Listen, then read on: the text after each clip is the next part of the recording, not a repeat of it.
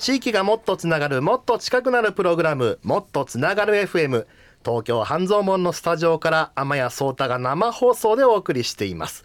今週はフリーペーパー専門店オンリーフリーペーパーの協力でお送りするフリーペーパー特集です。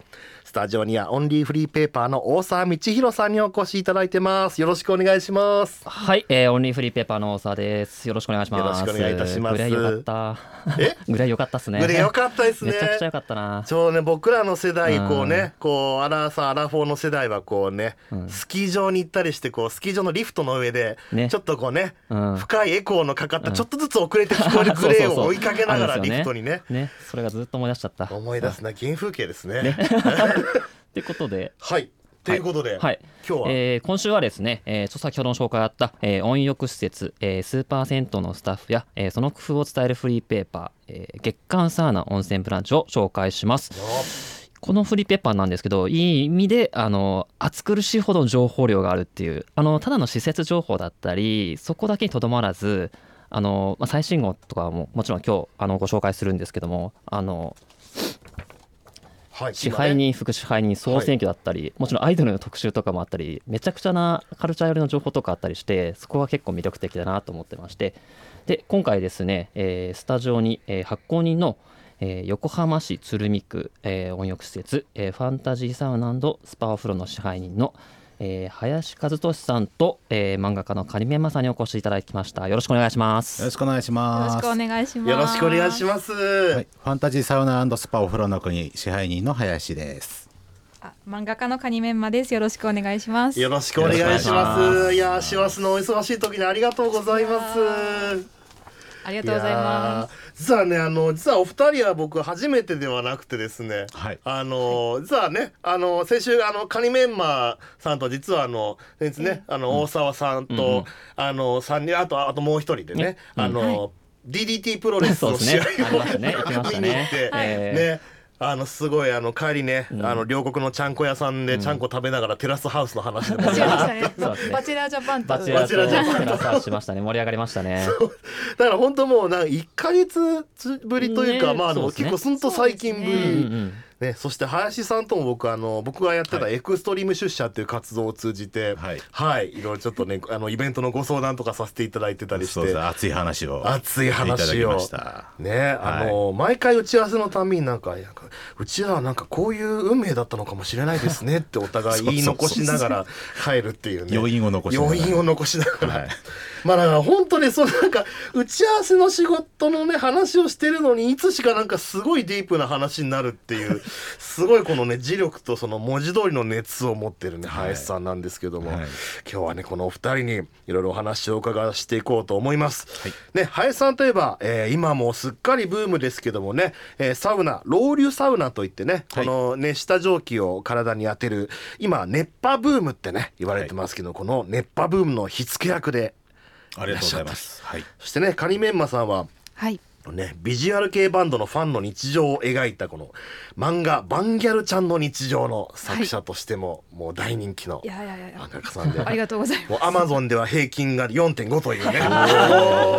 すごい。大人気のもうこの数なのでこのねこのもうけサウナとねこのビジュアル系バンドの漫画ってこうどうつながるのっていうのもねいやあのこの関係性についてもちょっとね今回お話も伺っていければと思います。よろしくお願いします、はいよろしくお願いしおます。ね、ではちょっと改めてなんですけれども、えー林さんこの月間サウナ温泉ブランチというのはどんなフリーペーパーなんでしょうか、あのーまあ温浴施設お風呂屋さんの中でもですね、まあ銭湯もありますしスーパー銭湯もありますし、まあスパ健康ランドも入ってます。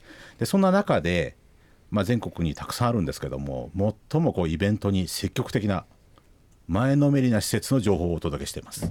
前のめりな施設の情報、はい。そう実際あの今日スタジオにお持ちいただいたこの月刊サウナの実物なんですけれども、えーまあ A4 版のねかなりこうフリーペーパーとしては大判の部類に入る、えーしかもフルカラーグラビア20ページそしてこの表紙がねあのーまあラジオでこう端的に表現するとですね 黄色橙色ゴシック体っていうあのもうなんて言うんでしょうねこうあのもうフォントが、なんていうかパンパがパーンっていう感じのフォントなんですよ。こうなんかこうねこう、はいゴシック体でこうちょっとこう赤から黄色のグラデーションがかかってる。赤いトースポと言われてます、ね、赤いトースポ もうねこの文字からエネルギーがすごくてしかもねここに書かれているのが今ね支配人総選挙っていうね、はい。これもまたちょっと気になる あの企画がね踊っていたりとまあ本当こう一目見るだけでもこの情報量の多さにびっくりしてしまうんですけどもね、あのーまあ普通こうねサウナの情報誌っていうとまあ、えー付近の情報とかまあ例えばそうちょっと健康の話題とかうん。ねね扱ったものは多いですけども、はい。あのーただこのねこうまあそういう情報だけでも結構なボリュームになりそうですけども、はい。そこにさらにこの、えーこうね支配人こう温浴施設ファンが選ぶ、えーサウナ支配人総選挙とかですね、このもう見るにもキャッチーなこの企画の数々、はい。どうしてまたこんなこう打ち出し方をされようと思ったんですか？あのもともとはもうあの10年以上前になりますけどなかなかこの温浴施設っていうのはこう、まあ、最近ねサウナブームで騒がれてますけどこう全然こう社会から取り残されてる感じの、まあ、いろんな新しいものが来るんですけども一番最後に業界としてはやってくるような地味な業界で。で施設側も、まあ、あのお湯お湯沸かしてサウナのスイッチ入れときゃいいやっていうそういうのが良くないなと。思いまして。でももっと出たい人ってたくさんいるんですよね。そのそれをあの前面に出したいなと社会に出したいなというのが月刊サウナです、なるほど、はい。確かにまあねスーパー銭湯とかもねいろんなもういろんな各地にありますけれども、はい。確かにこう働いてる人の顔っていうのはこううん確かに思い出すことはっていうと難しいなっていうぐらい。やっぱりなんかこうねイメージとしてはまあ大勢の人が働いてるってイメージあるけども、はい。そのね働いてる人自身のキャラクター確かに考えたことなかったなと。うん。でもそこでやっぱりでもこんなねこうもう働いてる人たちも個性的で熱気あふれる人なんだっていうのをこう紙面を通じて。そうですね。今天谷さんおっしゃいましたけどその従業員の顔が見えない。店長の顔が見えない。支配人の顔が見えない。見えないけど店長支配人に変わったら店変わっちゃうんですよね。ああその見えないけど。やっぱりその基本となるサービスの方針だったり。はい。やっぱりそういったものをやっぱりねお客さんの顔を見てでもこうふ場を作ってるわけですよね。はい。そうですね。そうか。だからやっぱりこう意識はしてないけどやっぱりすごく大きな存在であるしそのサウナとかのまあ本当に文字通り空気を決めてはい。しまう人たちというわけですよね。文字通りですね。はいでも本当にこのねあの月刊サウナを拝見させていただいてなんて言うんだろう僕はこれプロレス団体のパンフレットを見てるんだろうかっていうぐらい このまあ出てくるこう支配人の皆さんのキャラの濃さ、はい個性的すぎますよね。これこの人たちも最初からこんなキャラが濃かったんですけどこれもうサウナで働くことによってここのこうキャラクターがにしめられていってこういうここまでこうキャラの強い人になっていったのか。あのあんまりそのうちの月刊サウナが大手のチェーン店は入ってません。うん。でこれはあの割とあのそんなに大きい、まあ、な数店舗やってるとこもありますけどやっぱりそこはあのスタッフ重視。スタッフがどんどん個性を出していきなさいっていうあの施設が多いですね。はい、その表れが、えー支配人の総選挙だったりするかなと。なるほど、はいあの支配人総選挙っていうのがどういうのかというと今日から、えー投票が始まってるね、企画ということなんですがまあ文字通りそのあなたのお気に入りのサウナの支配人にこう投票して、まあ、一番を決めようとはい。いうことで、えー今ね紙面を拝見してるとその、えーいろんなね、まあ、本当にこう、まあ、関東地方を中心、まあ、愛知県とか東海地方とかからさまざ、まなところから、えー支配人の方がエントリーしてるんですが、えー本当に選挙そのまんまにこうマニフェストというのを掲げてるんですよね。そうですねしかもこのマニフェストがお得なマニフェストといってこの私が私に投票してくれた暁には、えーオリジナル商品のゆずカレーをプレゼントしますとか、はい えーえー私を当選させてくれたら水風呂の温度を14度に設定しますとか、このいろんな個性を発揮してこうお得さをアピールしていってるという。でもこのやっぱり個性のこの発揮のしどころっていうところはやっぱりそういうユニークなサービスだったり、はい。えーっていうところなんですかね。そうです。中にはあの、まあ、そういった商品のサービスだったり値引きだったりあるんですけどあの、まあ、OFR48 といううちのお風呂アイドルのメンバーとしても参加しますとか、えーそういう。まあ、さらっと言いましたけど OF OFR、はい。OFR48、はいおお風呂おお風呂ですねお風48呂。はい。えそれはあの現それはその、えー、スーパー銭湯温浴施設で働くスタッフさんがアイドルになるってことなんですか、そうです。ねあの、まあ、看板娘を集めたアイドルグループと。はあ。はい。確かに面白いですね。でもいろんな方が、ね、年齢すあまあねあんま聞いちゃいけない48っていうのはあの、はい。自称48歳なので。あと最初から結構。そうです。ちょっとだからあのスナックみたいな。ああ、やっぱりその深みだったり経験っていうところをこう重視してっていそうですね。多少闇があるぐらいがいい。闇があるんだ。闇があるんですか？へえでもいやーでもそうやってねでもこれまでだってこう気にも留めてなかったようなね存在でいたそのスーパー銭湯サウナのスタッフの皆さんがこうガッとアイアイドルとして出てくるっていう。だびどうお客さんの反応としてはどうですか？いきなりこうねまあ本当にこうスタッフとして受付カウンター立ってた人が急にグイグイ来るから、はい。結構びっくりされるお客さんとかもいるんじゃないですか。いやお客さんの方がぐいぐい来ますよ。お客さんの方が来る。皆さん意外よ。とはい。普通にあの対応してくださいますね。へえ。さあもうチェキを取ったりとか。いやもうチェキもやりますし、あの熱狂的な防犯カメラのあの部長とかいますし、熱狂的な防犯カメラの部長どうどうちょちょっと噛み砕いていいですか、ね、まず熱狂的な防犯カメラ。がいるんですよ、はい。やっぱり。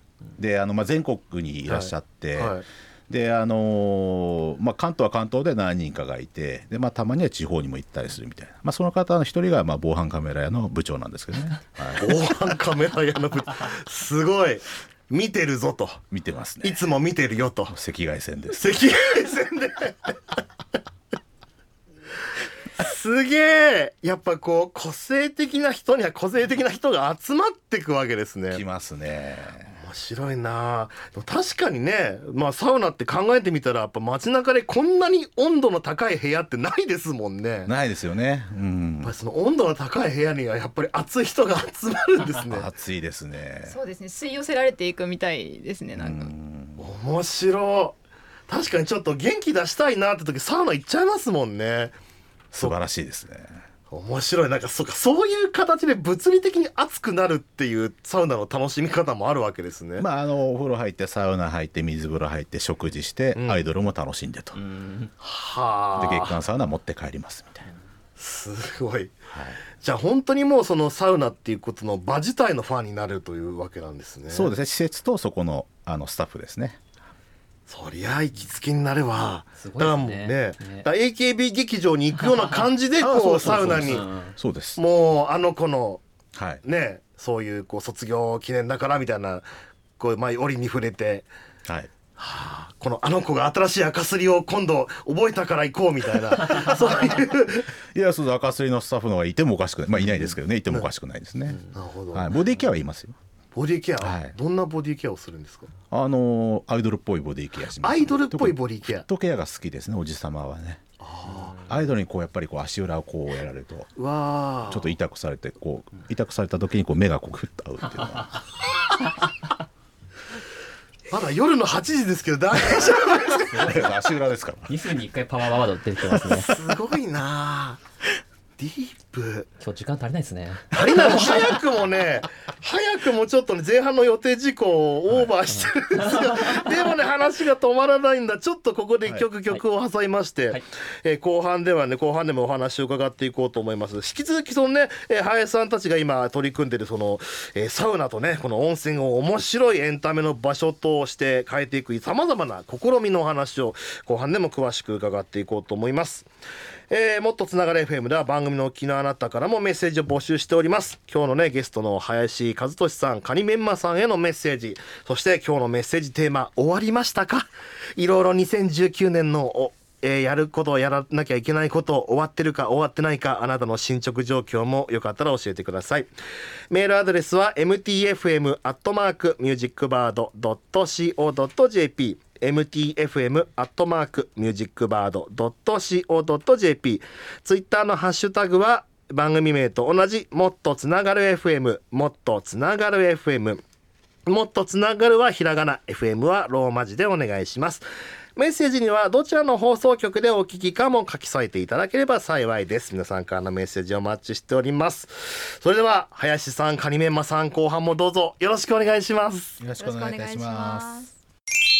地域がもっとつながるもっと近くなるプログラムもっとつながる FM 東京半蔵門のスタジオから天谷壮太が生放送でお送りしております。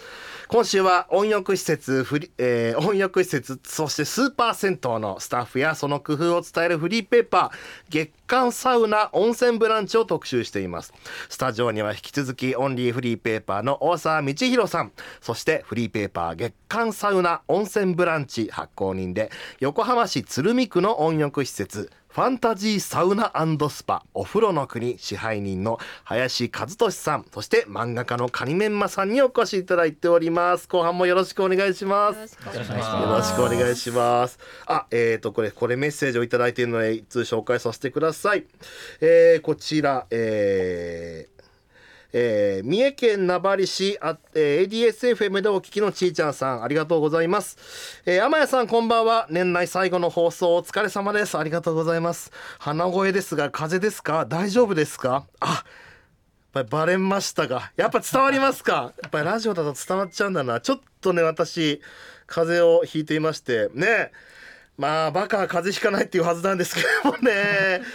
あのーアホなのにかかってしまいました。すいません。まあねちょっとあの急に寒くなりましたからね。まあ大晦日もすごい寒くなるらしいですからね。あのお互い気をつけていきましょう。今日は年末の掃除をしていました。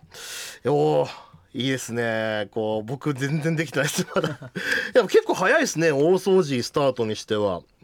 えー鈴鹿ボイス FM で姪っ子が働いていて。あ本当ですか。へえそして、えー鈴鹿ボイス FM で姪っ子が働いていてグレー特番をやるよと聞いていたのでサイマル放送で5時間近く聞く予定です。おーいいですね。いや今日のねあのお越しのカニメンマさんもはい。グレー大好きということで、大好きですね。ねえはい。今日季節して今日ねグレーの話題でしかもグロそうなリアスが。んですよ。もうあのもうイントロからもう泣いてましたね。もうそうなんか本当に 一曲目オンエアしてからすごいなんかこう顔が赤くなってく どうしたんだろうと思ったらすごいもう。グロリアスめちゃくちゃ好きで、あ。もうイントロのあのギターをあのコピーして、ええ。イントロで満足してあの挫折するっていう。ああすごい。ギターでイントロをコピーするとこまでやったんですか？そうなんですよ。やりましたね。すごい。てかあの年代でみんなあのギターやってた人はみんなあのイントロ弾いてましたね。あーでもそうかも。友達でバンドやる人もあの友達もみんななんかグレーから入ってましたね。そうですね。そうやっぱりなんかこうグレー聞くと景色がパーって浮かびますよね本当そうですねもう14歳ぐらいに戻りますわかるだからもうこの大晦日の夜10時はもう鈴鹿でみんな14歳に帰るんですよ。ラジオの中で。いいな。いや本当楽しみですね。だって1曲目でそんなねえ1曲目でそんな興奮しちゃった。ら5時間がそれ続くっつったら。いや大変ですね、大変ですね。いやーいや本当楽しみですよね、えーそして年末のお掃除。ね、えーちーちゃんさんガス台周りの掃除だけになりました。おだいぶ進んでますね。素晴らしい。余裕があれば断捨離をしたいですね。あとは年始のための買い物にも行かないといけないですね。とあ今年はねあのーコンビニとかでもこう年末年始休みますっていうお店結構ありますからね。ああとあの銀行の ATM あの年末年始泊まるとこ今年は多いですからね。あの違う銀行のカードでお金が引き出せないとかだからコンビニ ATM とかでそのいつも使えると思ってカード入れたら使えないみたいなことがあの今年は出てきそうなんでぜひちょっとね銀行のかあのカード使えるかどうか皆さんチェックした方がいいと思います。えーそしてもう一通えー FM 甲府でお聞きのすみっこさんいただきました。ありがとうございます、えー今年最後の放送お疲れ様です、えー今日は山梨県は曇っていて寒かったです。お東京もねずっと曇ってました。今日ね部分日食があったらしいんですけどね。あのーあいにくの曇り空で見れませんでした。えー、天谷さんに今年最後の放送ということで一日遅いクリスマスプレゼントメッセージを手書きで書きました。あすごいメールに添付していただいて。あかわいい。あかわい。いかわいいな。すごいあの丸っこ前丸丸書いてちょうみたいな形でこう すごいなんかみかんの皮に顔を描いたようなあのこれ例えですよ。例 えですけどこうなんかねもうピンポン玉のような丸い顔に眼鏡を変えてすごい僕のあの僕の顔の特徴を すごい捉えていただいて。ああありがとうございます。すごい声でこんなにイメージって伝わるもんなんですね。ああ嬉しいな。えこれ見て書いてないってんですか？声でイメージす多分まあ、もしかしたら僕のウェブのうん。とかツイッターのね、プあの写真をうんうんうん見ていただけてるのかな。いやもしこれ声だけで書かれてたとしたら、どどどうですか？海面マさんこう漫画家的にええは、ええええめちゃくちゃ似てますよね。そっくりですよね。そう本当になんかね僕の輪郭とこの顔の膨らみ具合まで全部こう表現していただいてわあすごい可愛いメッセージありがとうございます。わあ超嬉しい。ちょっとプリントアウトしよう。グッズに、ええグッズにしましょうあグッズにしましょう、はい。ね買ってください。買います。えーそしてメッセージの続きですね。家には、えー家と、えー家には犬と猫を飼っていてつい最近最寄り駅の近くにある図書館で何冊か本を借りました、えーがなかなか本が読み終わらないのと、スえースポーツ栄養学の勉強が進まないです。えースポーツ栄養学の勉強、えーじゃあ結構そういうこう栄養士さん系のお仕事なんですかねすみっこさんね。えー焦っていますが自分のベースで勉強を進めたいと思います。といただきました。ありがとうございます。まあね年末年始今年は長いですからね。何連休だ？長いとなんか9連休ぐらいあるんじゃないですかね。まあとか言っていて気が付くと年明けたらすぐですけどね。まあまあでも本当ねあの勉強を図ることをお祈りしておりますよ。ありがとうございます。なるほど、えーそしてねちょっと他に頂いてるメールについてはちょっとまた後ほどご紹介しましょう。えーそしてね、えー後半では林さんカニメンマさんにですねこのユニークな、えサウナに思わず行きたくなるサウナをこうねえーエンタメ空間として、えー演出しているこのお二人にですねこのおサウナを盛り上げるために今仕掛けているこのユニークな企画の数々について詳しく、えー後半でも伺っていこうと思いますよろしくお願いいたしますよろしくお願いします。すいません。えーまずですね、あのー冒頭でもねご紹介しましたが林さんがね、えーまさにこの仕掛け人として今やもうすっかりブームになってしまったこの熱波。なんですけどもまたちょっとこれ改めてこの熱波っていうのはねどういうもんなのかっていうのをちょっとご説明いただいてもよろしいでしょうか？はい、もともとフィンランドではあのー部屋に入ると自分で水をかけてこう焼いた石にヒーターがありましてその蒸気、まあ、これを本当はロウリュっていうんですけども、えーそれをドイツに入って空気をかき回すためにバスタオルを使ったと。でそこから、えー仰ぐようになってきたということ。なんですよね。なるほど。はいあその焼けた石にこうねジューってこう、はいあの蒸気を熱いのが蒸気がロウリュなんです。はい確かサウナってねこれまでもまあその蒸気をこう部屋の中に充満させてその中でこうね、はえー良くするっていうのがありましたけど、はいそれをこうタオルとかでバサってこう熱波をこう体にぶち当てるのが熱波ってことなん熱ですね。日本で熱波になったんですね。でも日本発祥なんですか？まあいろんな説がありますけどまあまあ日本でいいんじゃないですか。フィンランドではないとフィンランド大使館がはっきり言ってました。はい、そうなんです。はいあそうかフィンランドもね有名ですからね。そうですサウナね。ねはいあのーしかもねこの、えーこの熱波の蒸気を当てるこのまあ専門の方というか熱波師というね、はいえーこのまあ専門職の方がいてサウナに、はいでその方たちがそのまあお客さんと一緒にサウナの部屋に入って、はいこの焼けた石をバッサバッサ仰いでお客さんにこう熱波をぶち当てていくと。ぶち当ててる感じですね最近だとね、えーテレビ朝日の番組で、はい。えー講談師の神田松之丞さんが、はい。ぜひあの林さんのねお店このお風呂の国でこの熱波を体験する様子が放送されて話題になってましたけれども、はい。これでも熱い空気の塊ってだってサウナってちょっと深呼吸するだけで喉がすごい焼けそうになる感じですけど ただでさえあの熱い空気が塊になってぶち当たってくるってこれ無事なんですか？これ当たった人は。いやもうそのなんていうんですかね鳥肌立つような感覚がたまらないんでしょうね。うわっっていううわっっていう感じをみんな味わいに声にならない声が。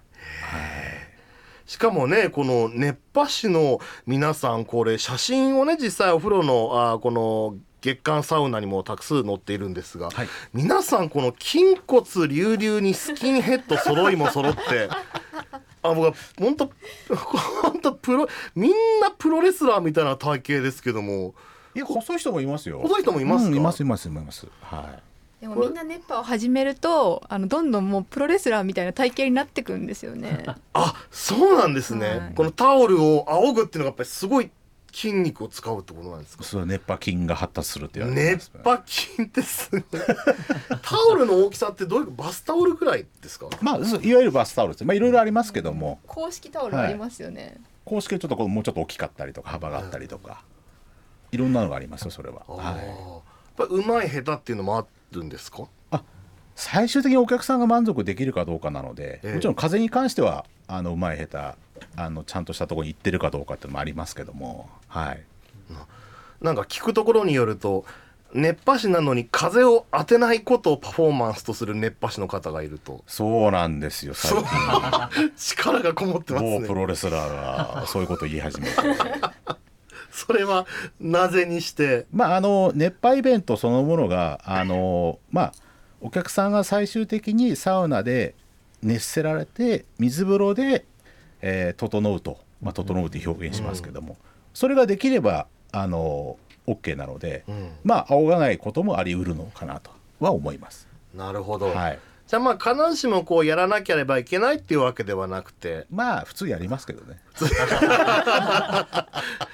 まあいろんな形でこうサウナにいる時間を演出する人ということなんですね。はい、演出です。なるほど。はいそうかでもサウナの過ごし方ってそんなバリエーションあるんだなってお話を伺っててサウナはこだわりがもうすごいですからねす。ごいですか。はい男性と女性でも全然違いますね。あそうなんですか。はい僕女性のサウナを体験したことないんでわからないですけどカニメンマさんええどんな感じなんですか？あ女性は結構皆さんみんなでテレビ見てる感じですね。お男性は結構皆さん自分の世界に入って暑さに暑さと戦ってる感じですけど女性はみんなこうテレビ見見てなんかこうあの美容美容グッズとかでなんか顔をコロコロしたりとか。してますね。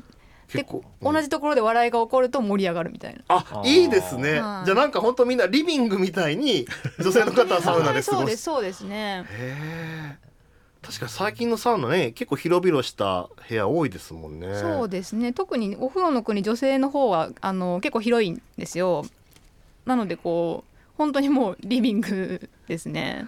面白い。リビングとしてサウナを考えるとなんかまたいろいろ広がりそうだな、対するでも男性側の方は林さんはい。なんか聞くところによるとサウナの中でライブをする人もいるって聞いたんですけども。ああそうなんですよ。あのサウナはあの、ね、劇場だっていうのがまあ僕の持論なのであのサウナ歌謡を歌ったりとか。サウナ歌謡。はい サウナ歌謡ってそう専用のそのサウナで歌う歌なんですか？あのボディケアのあの店長があの大西一郎っていうのがですね、えー曲持ってまして「えー赤すりブルース」とか、まあ、いろんな歌があるんです。赤すりブルース。歌謡というか、はい、ラジカセ持ってね。ラジカセ持って歌いに行くんですよあね。すごい。ラジカセは耐えられるんですね。あの サウナのそうです結構耐えられ環境にますね意外とね。すごい。やっぱ日本製品は強いんですね。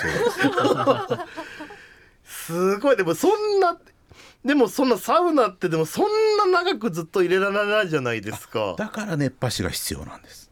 ほう一人で入ると7分しか入れなくても、ええ熱波師がいてお客さんが集まって一緒に共有してると結構いけちゃうんですよね。そこなんですよ。そうなんです。みんな最大どれくらいいるんですか？あのーまあうちの井上勝正というサウナそのものという熱波師は最大で25分ぐらいやったりします。おー結構いますね。もうちょっとおかしいです。すげえ。でももうねことわざであの神道を滅却すれば日もまた涼しいって久しぶりにこのことわざ言いましたけど。いや本当に。いや本当に集中してると、はい。もう暑さすらも感じなくなるぐらい集引きつける人がいるってわけでまあすね。耐えられるようになるんですよね。ただまあもちろんねあのお客さんあのご自身の体調を見て、えーサウナから出ていただくと、まあ、そういった方にはあの他のお客さんから拍手が起きてええ。サウナ紳士ありがとうということで。サウナ紳士、はい。そ紳士というのはなぜに、あやっぱり自分で自分の体調を管理できる方ですよね。ああ自立できると、ははいあ大人の楽しみですねサウナはですね。はい。さっきの今お話を伺っていると端々にこのプロレスプロレスラーという言葉が出てきて あのすごい気になってるんですけどなんかサウナとプロレスってこうつながりって深いんですか、あのプロレスラーとかやっぱりあのサウナ好きな方多いんですよねもともと。でまあそんな中で、まあ、私もプロレス好きで、えー大日本プロレスさんとのお付き合いの中で、えあの熱波しようよということでお誘いをええ。しております。えなるほど、すごい。やっぱりなんかこう汗をほとばしらせるっていうこうまあに肉体と肉体のぶぶつかり合いはしないかでもまあこうね熱気血をたぎらせてはいっていう点でやっぱそうか共通する面も多いっていうことなんですかね。そうですね僕らはそう思いますけどあのプロレスラーは違うって言ってます。合わないっすね合わなかったなそこは違うんだ。違うって言ってますね。いろいろあるんですねはいありますね。なるほど。いやあのね流れ的にはこうプロレスのお話をねあのこの DDT プロレスもね一緒に見に行った仮メンマさんにも伺おうと思っているんですけれども、はい。あのそうそれさっきねあの聞こうと思って聞きそびれていたことがあって、えそのね一見そのサウナと、はい。あの漫画家ってこうなかなか一致するイメージがないんですけども、ええ仮メンマさんはこの月刊サウナにどういった形で関わられてるんですか？あ私はですねあのー最近はまあそういうあのあのー結構そのイベントがあるんですよ。あのお風呂の国もですけども温浴業界温浴業界に結構イベントがあってそのイベントのレポート漫画を書かせていただく形であの月刊サウナには関わらせていただいてるんですけど。なるほど。関わられたきっかけはお客さんとしてですか？最初は。えーとですね一番最初はあの私あの全然違う広告代理店に勤めてたんですけどほあのお風呂の国に仕事をもらいに最初は営業で行ったんですね。うほうそしたらなんかいつの間にやらあのアルバイトに 何？なってまして。いつの間にすかって。ごいすごい今間 一気に飛びましたそうですよね。あの仕事あのくださいっていう広告の仕事をくださいっていうふうに言いに行ったんですけど、あのそのお仕事にはならず私だけなぜかあの私と個人でなんていうんですかねあのイラストのお仕事とかいただくようになっていつの間にアルバイトとして入り清掃もやり。もう完全に中の人じゃないですか。そうそうです。いつの間にやる。でもそういう人がすごい多くてですねお風呂の国。へえ。そうもうな飛び込み営業とかで行って最初はそういう関係だったのに。そうですね。なんかあのメンテナンスの会社の人とかね、はい、いつの間にやらなんか店長になってたりとか。メンテナンスに来てメンテナンスに来てたのにいつの間にか店長になっちゃった。へ まあなんかそういう目をしてたんでしょうね。はえすげえそこまでこう人をこう巻きつける力ってどこから来るんですかね？い、いや巻きつけてはないんですよ。絡んでくるんですよ。いやこう割とこう得意技聞く癖があって、まあ多分あのカニメンマーさんもあの漫画みたいな話があったんだと思うんですよね。でその中がうちでやってるまあいろんなことやってるので月刊サウナもありますし動画サイトもあったりとか、イベントもあるのでその中であの関わってくれればいいかなっていうところですよね。確かにねあのずっとまあいろんな企画のお話とかを伺っているとすごくその一つ一つのそのねライブをしたり その赤すりで こうちょっとエキゾチックな体験をさせたりっていう 一つ一つがすごくそのなんかすごく密室芸っぽいなって思って。でも不思議ですよねだってサウナってもうみんな開けっ広げで何も隠さないで入ってるじゃないですか、はいみんな隠さないで一番開けっ広げな空間なはずなのになんかすごく密室感がありますね。確かに。なんかこうみんなそうやってこう知らず知らずのうちに秘密を共有してるような 気分になってなんかこういつの間にか内側に入ってるってことなんですかね。そうですね。うんなるほど。いやこれもう生放送ではね収まりきらないのでぜひこの番組のポッドキャストで、えー続きは詳しくお話をやっぱり収まらなかったやっぱり収まらなかった。あの番組のツイッターでねご紹介しております。あとね音声配信サービスサウンドクラウドや Spotify、えー、Apple の、えー、iTune のポッドキャストで、えーお聞きいただくことができますのでぜひねこの後の続きのトークもぜひ楽しんでいただけたらと思います。というわけで、えーあっという間に駆け抜けてきました今年最後の「もっとつながれ FM」いかがでしたでしょうか？ね今年の4月に始まりましていやどうなることやらと思いながら毎週毎週積み重ねてきましたが、えー皆様のおかげで2019年、ね、非常に楽しくそしてあのね今日もお迎えしているゲストの皆さんも含め本当に楽しい皆さんに囲まれて、えー今日ね今年1年楽しくお送りすることができました皆さんね2019年お聞きいただきまして本当にありがとうございました。えー年明け2020年のもっとつながれ FM なんですがお正月から通常営業です、えー次回のもっとつながれ FM はお正月1月2日木曜日夜8時から、えー生放送でお送りします。ね。暇してたらぜひ聞いてください。あの、普段ね、あの、帰省されきとかで普段聞かない曲でね、えーお聞きいただく方もいらっしゃるでしょうし、まあ年末年始やっぱりね、コミュニティ FM で特別編成を取るところも多いと思うので、まあ、普段はネットしてないけども臨時に、えーお正月の間だけもっとつながれ FM をオンエアするなんていう放送局ももしかしたらあるかもしれません。あることを願って、えーちょっとね普段とは違うような形でお届けできるんではないかと思います。そして来年からこの番組なんですがなんと新体制で、えー新たにスタートします、えーコーナーを担当するパーソナリティのメンバーが増えまして、えーさらにいろんな角度から街を楽しむ情報をさらにお伝えしていきたいなと思っております。ぜひ2020年のもっとつながる FM もご愛顧いただければ幸いです。いや東京半蔵門の窓はね窓の外はだいぶ静まり返ってもう皆さん農会行くとかね終わってもオフィス街は一っ子一人いません。お正月もこんな感じなのかな？まあねぜひ皆さんいろんな場所で過ごしてるお正月今どんな感じなのかなって声もねお聞かせください。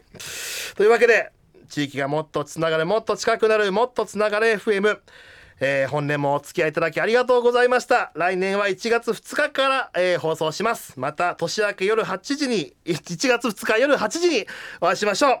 皆さん良い年をお迎えください。